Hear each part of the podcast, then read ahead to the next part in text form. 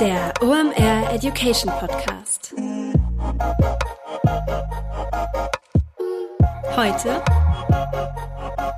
Ask Andre. Es ist mal wieder Montag, Zeit für eine neue Folge OMR Education. Mein Name ist Rolf Herrmann. Ich bin der Chefredakteur der OMR Reports. Heute heißt es für mich wieder Kurzarbeit, denn André Alper übernimmt gleich das Mikrofon. Denn es heißt wieder Ask André. Ihr habt uns dankenswerterweise wieder Fragen geschickt. Hört damit bitte nicht auf. Wenn ihr André auch mal eine Frage stellen wollt, die es hier in diesem Podcast schafft, dann packt die gerne in eine E-Mail, schickt die an report.omr.com. Wir leiten ihn dann weiter an André. Er sucht sich eine Frage aus. Und ihr wisst, für jede Frage, die es in dieser Episode schafft, gewinnt der oder die Fragestellerin Hörerin einen OMR-Report seiner oder ihrer Wahl.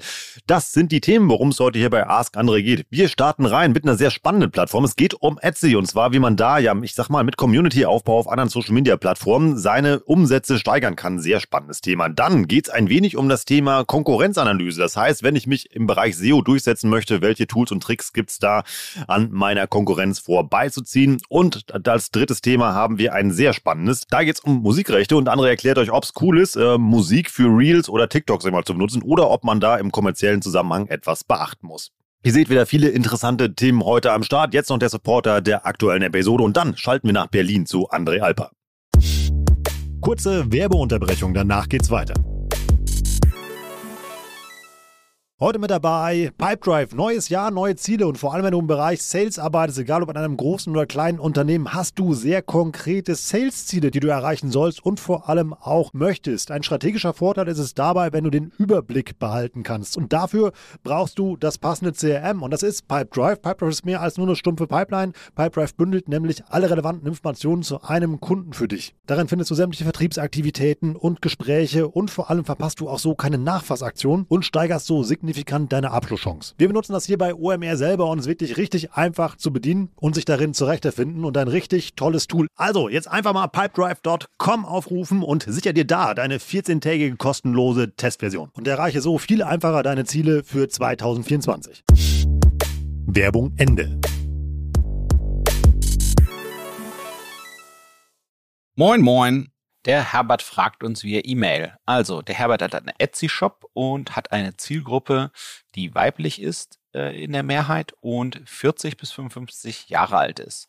Und zwar fragt der Herbert, habt ihr Tipps, wie man mit wenig Marketingbudget und bestmöglich organisch seine Umsätze auf Etsy steigern kann und eine solide Anhängerschaft auf Facebook und Instagram aufbauen kann? Macht es Sinn, auf neue soziale Medien wie TikTok zu setzen? Also, ähm, ich glaube, verschiedene Gedanken auf jeden Fall für dich. Also äh, organisch im, im Meta-Universum, also sprich Facebook und Instagram, da ist die ganz große Frage, was man eigentlich macht. Ähm, meiner Meinung nach sind Posts ähm, eher gestrig. Da braucht man eigentlich nicht viel äh, Mühe reinstecken, weil das wird ohnehin nicht viel Reichweite haben.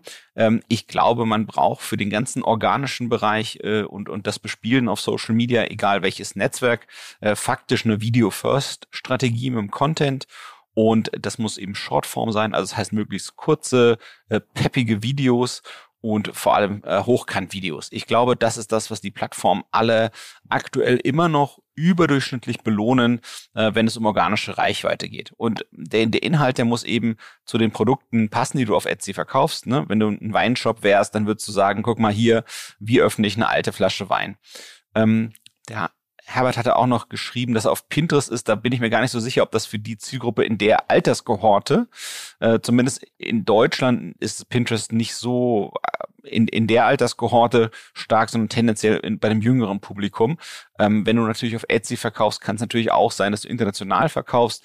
Und ich glaube, international, insbesondere in den Staaten, ist der durchschnittliche Alter der Pinterest-Nutzer in jedem Fall höher wenn man eine Produktkategorie, also wenn man quasi nur eine Produktkategorie verkauft, dann ist es natürlich klar, dass der in der in der Zielgruppe wegbare Nachfrage äh, nach einer einer einer Zeit weg ist. Ne? Das ist wie so ein Teich und der ist dann irgendwann leer gefischt. Ähm, das heißt, man muss nach und nach versuchen, neue Nachfrage zu wecken. Und äh, das würde man tendenziell angehen mit Produktinnovation. Jetzt weiß ich natürlich nicht, ob das bei dir äh, sozusagen so valide ist äh, als Vorschlag, aber ich würde mal sagen, keine Ahnung, wenn du äh, selbstgestrickte, was weiß ich was, Pfannen, äh, Pfannenhalter irgendwas machst, ja, so, also irgendwas aus dem Küchenbereich selbst gestrickt, dann würde es heißen, immer mal wieder neue Designs reinbringen, ne? Oder äh, äh, neue Materialien reinbringen oder irgendwie Innovationen machen, damit eben der Pool, in dem du fischst, dass da eben neue Köder sozusagen entstehen, die eben andere Fische anziehen.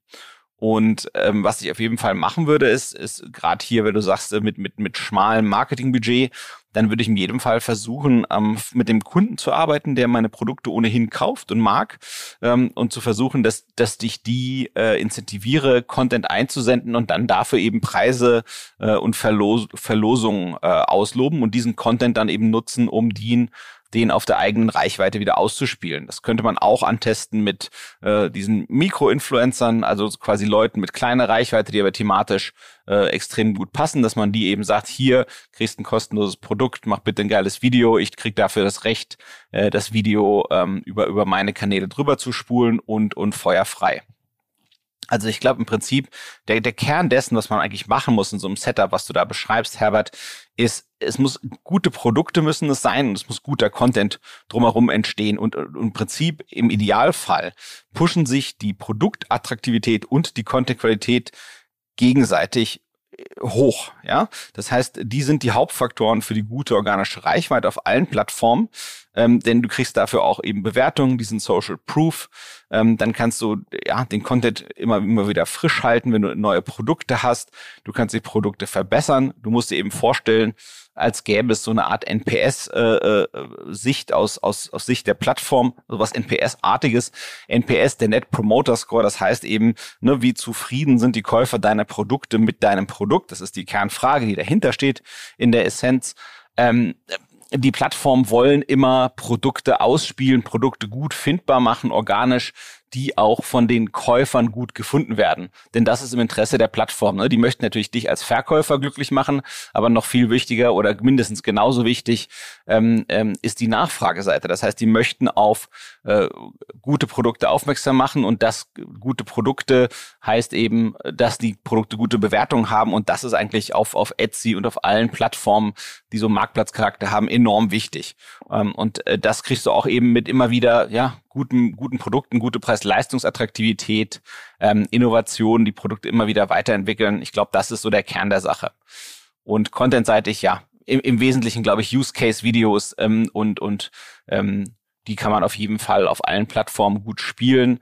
Ähm, TikTok halte ich aktuell für wenig relevant, wenn, wenn, wenn diese Alterskohorte äh, angesprochen wird, die du da beschreibst. Ne? Also am, am besten wahrscheinlich so Real-artige Formate auf Instagram ähm, und, und die werden ja genauso auch auf Facebook aktuell noch mit deutlich viel ähm, Reichweite bedacht. Äh, YouTube könnte ich mir wahrscheinlich auch noch vorstellen, äh, da würde man diesen gleichen Content nochmal verfrühstücken, vielleicht eher in ein bisschen längerer Form. Also insofern, ich hoffe, dein Etsy-Shop äh, wächst und gedeiht. Herbert, viel Erfolg. Folgende Frage erreicht uns vom Finn via E-Mail. Angenommen, man will seinen Webauftritt vor den der Konkurrenten bringen, mittels Suchmaschinenoptimierung, insbesondere Textoptimierung. Welche Tools und Tipps kannst du uns zum Analysieren der Konkurrenz-Webseiten empfehlen? Danke, Finn, für die Frage. Die ist sehr vernünftig und klug ähm, ja, der Gedanke über den Wettbewerb äh, äh, zu schauen, wenn man Suchmaschinenoptimierung betreibt, ist sehr richtig. Denn Suchmaschinenoptimierung ist ein Sport, kein richtig physischer, aber ein mentaler, denn ähm, es gibt nur einen ersten Platz, einen zweiten Platz, einen dritten Platz und so weiter, wenn jemand sucht. Und insofern muss man eben immer gucken, dass man komparativ besser wird und nicht nur ähm, an sich betrachtet gut ist. Und insofern, ja, kluger Gedanke. Also Finn, ich würde quasi jetzt mal für diese Frage davon ausgehen, ähm, dass du dir vorgenommen hast, die richtigen Themen zu beackern, also auch nur solche, wo du auch wirklich eine Chance hast zu gewinnen. Ähm, das heißt, deine, deine Strategie stimmt. Das heißt, wenn du ein äh, Shop für Socken bist, dass du jetzt nicht sagst auf hier Fashion-Tipps, letzte Modemesse, äh, versuchst äh, zu ranken, sondern dass du sagst, hier, äh, diese Socken wurden bei der Biennale getragen äh, von den Schauspielern oder so und dann Sockenreview machst oder irgendwas, was eben thematisch zu deinem Ding passt und was vielleicht jemand interessiert und wozu du auf jeden Fall eins der besten Stücke Content produzieren kannst. Das setze ich voraus und ich setze voraus, dass du dein Content Management System, also dein Online-Shop, dein Publishing-Werkzeug, was auch immer du betreibst, sozusagen als Geschäft, dass das deiner Suchmaschinenoptimierungsambition eher hilft, als dem im Weg steht. Das heißt, dass der technische Rahmen auch gegeben ist. Und dann ist quasi tatsächlich auch die nächstgrößte Baustelle der Content. Und der wird oft unterschätzt. Und zwar, die Suchmaschine hat so ein bisschen noch so einen alten Ruf von Anno sonst wann, wo man so äh, semi-automatisierte Texte machen konnte äh, oder extrem günstig Texte einkaufen konnte für, für, für eine Handvoll Euro ähm, und damit dann irgendwie kostenlos Besucher aus der Suchmaschine abzapfen konnte. Äh, ich glaube, diese Zeiten sind lange her äh, und ich glaube auch, dass äh, Suchmaschinenoptimierung im professionellen Umfeld ähm, sich von diesem, ja, von diesem alten Mythos deutlich weit entfernt hat. Ähm, und äh, Content, also mit dem, das, womit man ranken will, das ist im, im ersten Schritt ist es tatsächlich Text und insofern ist Textoptimierung hochgradig wichtig. Und ich würde ähm, da über ein paar verschiedene Perspektiven drauf gucken und da eben auch die Tools dafür nennen. Ähm, das eine ist erstmal ähm, wenn man wirklich, ähm, sag mal, über diese eine redaktionelle Perspektive draufwirft. Also wenn es darum geht, um solche Sachen wie wirklich Lesbarkeit. Und da gibt's eben ein ganzes Set von Tools, was einem eigentlich hilft, das nochmal technisch zu analysieren und zu unterstützen. Und diese Tools, die helfen dir bei der Texterstellung für dich. Aber natürlich könntest du auch einen Text von einem Wettbewerber da reinhauen und mal gucken, wie die dort abschneiden damit dir das eben hilft, dort, ja, sagen wir mal, das Niveau zu erkennen, gegen das es sich anzuarbeiten, äh, ja, bedarf. Ähm, so, wenn du zum Beispiel im Publishing-Bereich bist und sowas benutzt wie äh, WordPress, dann gibt's da in den äh, Suchmaschinenoptimierung Plugins, die es dort gibt, da gibt's meistens etwas, was dir schon mal hilft ähm, und was sozusagen dann eben das Tool direkt zu der Stelle hinholt, wo du ohnehin äh, wahrscheinlich den Content erstellst. Das ist natürlich ganz praktisch. Das heißt, in WordPress gibt's dann zum Beispiel Yoast, das wird geschrieben Y-O-A-S-T. Das ist eigentlich berühmt berüchtigt. Und da drin gibt's eigentlich schon ganz nützliche Tools, die dir eben ja die, die Lesbarkeit so ein bisschen analysieren äh, und dir da eben Tipps geben, was du da vielleicht äh, noch eher machen kannst. Ähm, bei Yoast gibt's auch mal so eine kostenlose und eine kostenpflichtige Alternative und das ist alles im überschaubaren Bereich. Das ist auf jeden Fall ähm, ganz spannend. Das würde ich mir unbedingt anschauen, wenn ich äh, WordPress nutze als Content-Management-System. Ähm, ansonsten gibt es bei eigentlich fast jeder großen Toolbox ähm, was entsprechendes. Ähm, das heißt, ähm, in, in Deutschland ist ja wahrscheinlich häufig der erste Griff Systrix. Die haben dort so eine Art Content-Assistenten. Es gibt auch so ein Optimizer nennt sich das bei Systrix. Da kann man auf jeden Fall mit arbeiten und das Pricing dort wurde auch überarbeitet, so dass ich glaube, dass auch ein kleiner Spieler ähm, äh, sich da auf jeden Fall einen guten Einstieg leisten kann. Äh, und dieser Content-Assistent hilft einem so ein bisschen ja, zu erkennen, was die Bedürfnisse vielleicht in deinem Keyword sind und, und was man da eben ja, machen könnte, müsste, sollte, ergänzen müsste und so weiter und so fort. Mhm. Für diese Editorial-Perspektive, also diese, sagen wir mal, redaktionelle Perspektive, da möchte ich noch ein Tool hervorheben, was ich sehr spannend finde, was ich echt gut gemacht finde. Ähm, es gibt eine Agentur im Content-Bereich, die nennt sich Wortliga und die haben so ein Textanalyse-Tool, das findest du, wenn du danach googelst, Wort wie das Wort und Liga L-I-G-A und dort eben Textanalyse-Tool. Und was ich dort eben knuffig finde, ist, ähm, dass eben geschaut wird, Mensch, ähm, hast du vielleicht viele lange Sätze in dem Content, den du schreibst oder benutzt du viele lange Wörter oder hast du irgendwo Fehler in der Formatierung oder äh, schreibst du vielleicht unpersönlich, sodass du die Leute gar nicht so, ja, sagen wir mal, erfasst wenn das denn zu dem Content passt. Oder benutzt du sehr viele Füll Füllwörter ähm, oder so, solche Sachen und eben auch, äh, auch ein Gefühl dafür, welchen Umfang hat eigentlich ein Stück Content, ähm, wie, wie viel Lesezeit braucht das eigentlich, wie schwer ist dieses Lesen des Stückes Content, was du evaluiert haben möchtest. Ähm, eigentlich. So, und das finde ich extrem hilfreich, würde ich mir auf jeden Fall anschauen. Gibt's in kostenlos. Ähm, genau, kann man auf jeden Fall super mitarbeiten für den Anfang. Ähm, so, das ist eine Perspektive, quasi diese redaktionelle. Ähm, die andere Perspektive, die ich mir anschauen würde, ach so, ansonsten, wenn du, wenn du da nochmal breiter schauen willst, äh, schau mal unbedingt bei OMR Reviews, da gibt's ja so eine äh, Software-Tools, ähm, Ecke, äh, SEO, also sowieso gibt es eine ganze Menge Software-Tools dort, aber es gibt dort eben auch einen Bereich für Suchmaschinenoptimierungstools und dort würde ich auf jeden Fall mal reinschauen. Ähm, die sind dort auch so ein bisschen geclustert, je nachdem, was für eine Zielgruppe ähm, man hat. Das heißt also, ob, ob du quasi eher ein kleines, mittleres oder großes Unternehmen bist. das hilft da so ein bisschen äh, aus den, aus den vielen Tools sozusagen die richtigen für dich äh, vielleicht rauszuwursteln. Ähm, dann gibt's eine technische, technisch-inhaltliche Perspektive, ähm, äh, die man auf jeden Fall auch annehmen sollte und, und auch, auch eben seine eigenen Stücke Content und die des Wettbewerbs da dahingehend checken lassen. Und zwar ist das so mal Stichwort oder Themenbereich ist, äh, ist, ist äh, eine, eine etwas kryptisch anmutende Formel äh, namens WDF, IDF.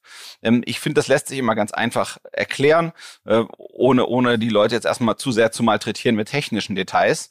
Ähm, wenn, wenn wir annehmen, da, dass du irgendwas an, an die suchenden Menschen im Internet bringen möchtest, äh, zum Thema äh, Paris-Reise. So, und du weißt, die, die Leute tippen ein Paris-Reise und dann kommt dein Stück Content. So, und äh, da, da wirst du jetzt irgendwas geschrieben haben über Reise nach Paris und äh, dass man mit dem äh, Flugzeug anreisen kann, dass man mit der Bahn anreisen kann, äh, welche Verkehrsmittel man vielleicht innerstädtisch benutzen kann und dafür eben heiße Tipps liefern. Aber wenn du sagst, das Stück Content, was du erschaffen hast, ist das beste Stück Content zum Thema Paris-Reise und dort kommt der Term ähm, Eiffelturm überhaupt gar nicht vor, dann ist das sehr unglaubwürdig, dass das das beste Stück Content zum Thema Paris-Reise ist, auch wenn die Begrifflichkeiten Paris-Reise und Eiffelturm überhaupt gar nicht verwandt sind. Das sind auch keine ja, äh, Variationen desselben Themas. Es sind schon zwei verschiedene Themen, aber es muss eben sichergestellt sein, wenn du denkst, dass das Stück Content, was du dort erschaffst, das Beste ist zu dem Thema, dann muss es auch die angrenzenden Themen, die man unbedingt mental durch die eigene äh, Bildung und das eigene Wissen verbindet mit diesem Hauptthema, die müssen auch drin vorkommen. Das heißt, es geht jetzt nicht darum, ein Keyword eine bestimmte Menge Häufigkeit zu nennen oder Schreibvariationen dieses Themas, was du hauptsächlich beackerst, sondern die artverwandten Themen, die müssen eben auch mit abgedeckt sein. Und da gibt's auch eine ganze Palette kostenloser Tools oder in vielen Tools gibt's da sozusagen eben ein Subwerkzeug dafür. Ähm, bei den englischsprachigen genauso wie bei den deutschen. Das Stichwort, was du suchst, ist WDF, IDF und das zeigt dir eben so ein bisschen, welche Themen müssen eigentlich auch abgedeckt sein, wenn ich ein Stück Content erschaffe zu einem bestimmten Thema. So, und das hilft auf jeden Fall. Das ist eben so ein bisschen so ein technischer Blickwinkel. So, und dann möchte ich nochmal eine Aufmerksamkeit für eine andere Facette. Du hast gefragt Textoptimierung. Ich würde das aber mir erlauben, breiter zu fassen als Content-Optimierung.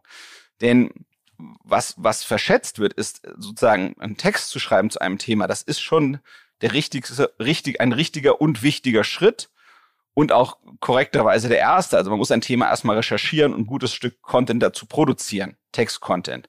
Aber insbesondere wenn du auch die Wettbewerber in den Suchmaschinenergebnissen anguckst, zu dem, wo du sie übertreffen möchtest.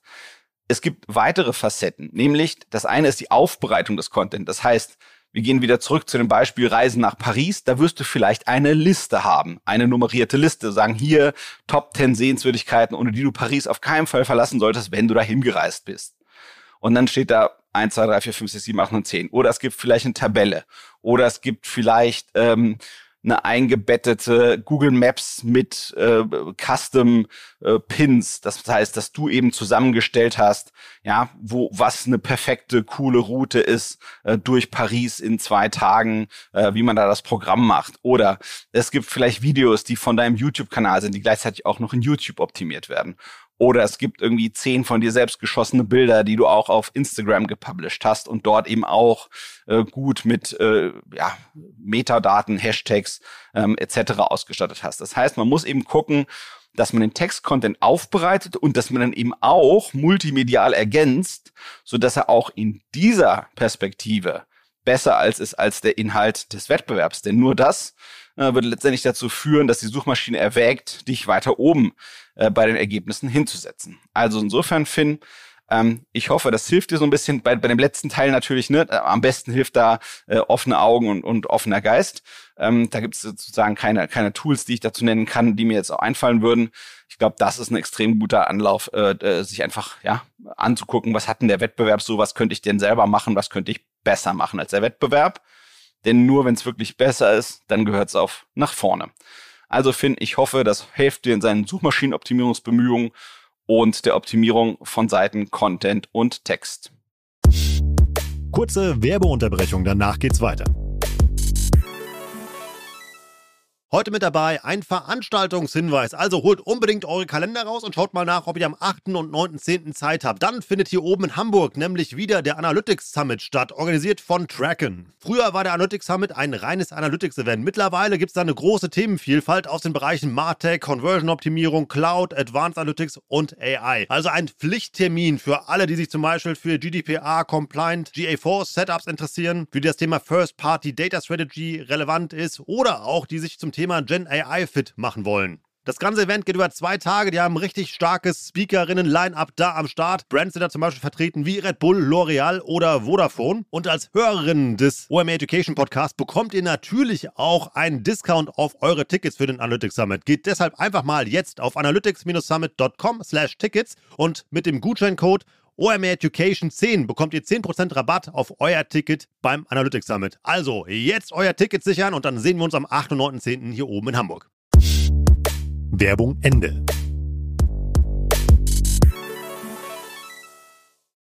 Die Leonie fragt uns via E-Mail. Wie sieht es denn mit der Nutzung von kommerzieller Musik für Reels oder TikToks aus? Als Unternehmen würden wir gerne auch die angesagten Songs und Remixe nutzen. Wir hatten hierzu im Büro schon Diskussionen. Mein Stand lautet, dass es nicht erlaubt ist und zu Strafen führen kann. Meine Kolleginnen meinten, das ist egal. Also, Leonie, vorneweg. Wir sind kein Rechtsberatungspodcast. Das ist keine Rechtsberatung. Rechtsberatung können und wollen wir nicht leisten. Das ist ein anderes Fach. Wir machen im Wesentlichen Online-Marketing.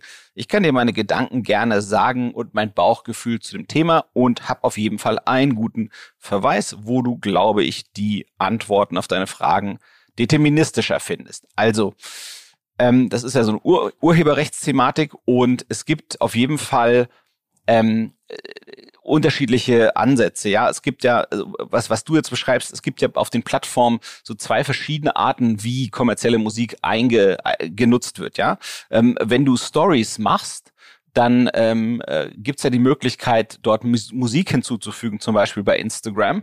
Und dort hat eben Instagram die Rechteinhaber abgegolten äh, für diese Nutzung, auch, auch für den kommerziellen Fall. Ähm, äh, die schalten ja Werbung und nutzen zwischen den verschiedenen Stories und insofern da wird Geld zurückverdient. Das heißt, das ist dort meinem Verständnis nach mit GEMA und Co. geklärt. Ähm, bei Musik ist es immer so, dass es quasi das Recht gibt, ein Sample zu nutzen. Das heißt, ähm, einen ganz kleinen Musikausschnitt. Und meiner Erinnerung nach war das grob so, dass das Nutzen von so einem äh, Musikausschnitt für einen kommerziellen Zweck äh, kürzer ist als für einen nicht kommerziellen Zweck. Ähm, es gibt ja die Nutzung von diesen Samples, also kleinen Musikausschnitten, äh, ganz stark in verschiedenen Musikstilen, namentlich insbesondere Hip-Hop, wo eben immer Samples zu wieder neuen Stücken verarbeitet werden. Und da gibt's auch ja verschiedene Vergütungsformen dafür, aber es gibt halt auch Teile, die eben kostenlos genutzt werden können, meinem Verständnis nach. Ähm, ich würde, ich würde dir stark empfehlen, äh, die FAQs der Plattform ähm, als Anlaufstelle zu nutzen. Ähm, äh, TikTok, bei denen ist es sogar so, die haben eine, eine eigenes, ähm, eine eigene äh, Webseite für, äh, für Unternehmen, die TikTok nutzen möchten. Die nennt sich ganz einfallsreich, Achtung, TikTok for Business Europe.com. Ja, also alles in einem Wort geschrieben, TikTok for, für, ne, auf Englisch businesseurope.com. Alles in einem Wort. Und da gibt's dann so einen Ressourcenbereich und da kannst du mal gucken. Ähm, ich habe mir auch sagen lassen, dass das TikTok Onboarding Team für Unternehmen extrem gut sein soll. Das heißt, man muss dort anscheinend extrem gut an der Hand genommen werden und einem äh, die Publishing und Werbetools gezeigt werden. Insofern würde ich mich da an TikTok mal selbst wenden. Das glaube ich lohnt sich allemal. Ja, da ist der Hunger, dass Unternehmen dort mehr machen, seitens des Unternehmens doch deutlich größer ähm, als im Meta-Universum, zu dem Instagram gehört. Und last but not least ein Hack, den du auch auf jeden Fall machen kannst, wenn ihr eine Kreativagentur habt, die viel mit Influencern macht. Ich glaube, äh, die müssten an so einer Fragestellung auch näher dran sein oder müssten die schon häufiger gehabt haben. Denn wenn ein Influencer Werbung macht für das Produkt, ähm, da, und dann dort eben auch irgendwelche kommerzielle Musik nutzt. Ich denke, der Fall müsste eigentlich so ähnlich sein wie der bei einem Unternehmen und vielleicht findest du da schnell eine Antwort. Also, obwohl keine Rechtsberatung, Leonie, hoffentlich für dich ein paar nützliche Ansätze, wie du die Antwort auf deine rechtliche Frage bekommen kannst. Das war wieder richtig spannend. Ich habe eine Menge gelernt. Ich hoffe ja auch immer. Cool, wie André eure Fragen beantwortet und hört bitte nicht auf, uns die zu schicken. Wie schafft es eure Frage in eine Ask André Episode? Ganz einfach. Ihr schreibt eine E-Mail an report.omr.com, packt da eure Frage rein. Das kann alles aus dem Bereich Online- oder Digitalmarketing sein. Ich habe noch keine Frage erlebt, die André hier nicht beantworten konnte. Da auch nochmal ein großes Danke an Erik Siegmann und Kai Ricke, die ihn dabei unterstützen. Und ähm, ja, die widmen sich dann euren Fragen und dann gewinnt ihr einen OMR-Report eurer Wahl, wenn es eure Frage hier in eine Ask andere Episode schafft. Hier jetzt die drei Gewinner, die wir heute am Start haben. Über einen OMR-Report dürfen sich freuen der Herbert, der Finn und die Leonie. Viel Spaß mit eurer Ausgabe. Noch ein kleiner Hinweis in eigener Sache. Ich kann euch nämlich einen Report sehr empfehlen, den wir gerade an den Start gebracht haben. Und zwar den neuen Facebook Advertising Pro Report. Ihr wisst, das iOS 14 Update hat die Online-Marketing-Welt da draußen ja nicht nur so ein bisschen durchgeschüttelt, sondern echt extrem.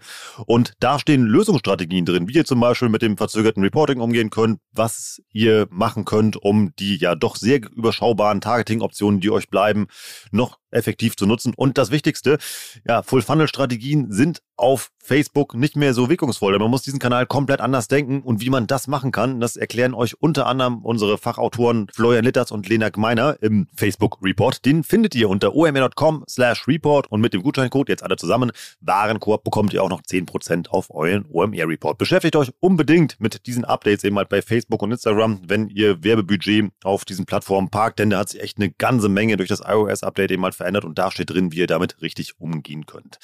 Das war schon fast für heute. Außer dem Hinweis, wie ihr uns ein bisschen supporten könnt. Empfehlt doch auch einfach gerne mal den Podcast mal einem Freund, einer Freundin, einem Arbeitskollegen, einer Arbeitskollegin, wenn euch das hier was gebracht hat. Denn wir versuchen ja immer für euch hier Inhalte in einen Start zu bringen, die euch weiterbringen. Und teilt das doch auch gerne mal dann mit eurem engen Netzwerk. Und sagt, hey, da gibt's einen coolen Podcast, hört euch den doch mal an. Da kann man was über Online-Marketing lernen und vielleicht hat das das ein oder andere Problem gelöst, was ihr eben halt hattet. Das freut uns ungemein, wenn wir noch mehr Menschen mit diesem Format zu erreichen. Und dir auch mal danke fürs Zuhören und auch für deinen Support, wenn du zum Beispiel diese Folgen irgendwie als LinkedIn-Post oder mal was auch immer teilst oder uns fünf Sterne bei Apple Podcasts zahlst und dann eine kurze Rezension schreibst. Das hilft uns ungemein, dass wir eben mal sehen, das bringt hier was, was wir tun, das hilft euch. Ihr hört euch das gerne an, wo und wie auch immer. Das freut nicht nur mich, sondern eben halt auch das ganze Team. Ich bin Rolf, das war OMR Education für heute. Tschüss aus Hamburg. Ciao, ciao.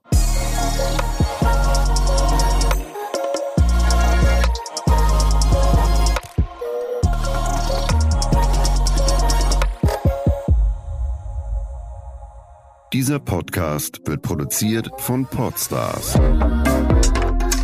bei OMR.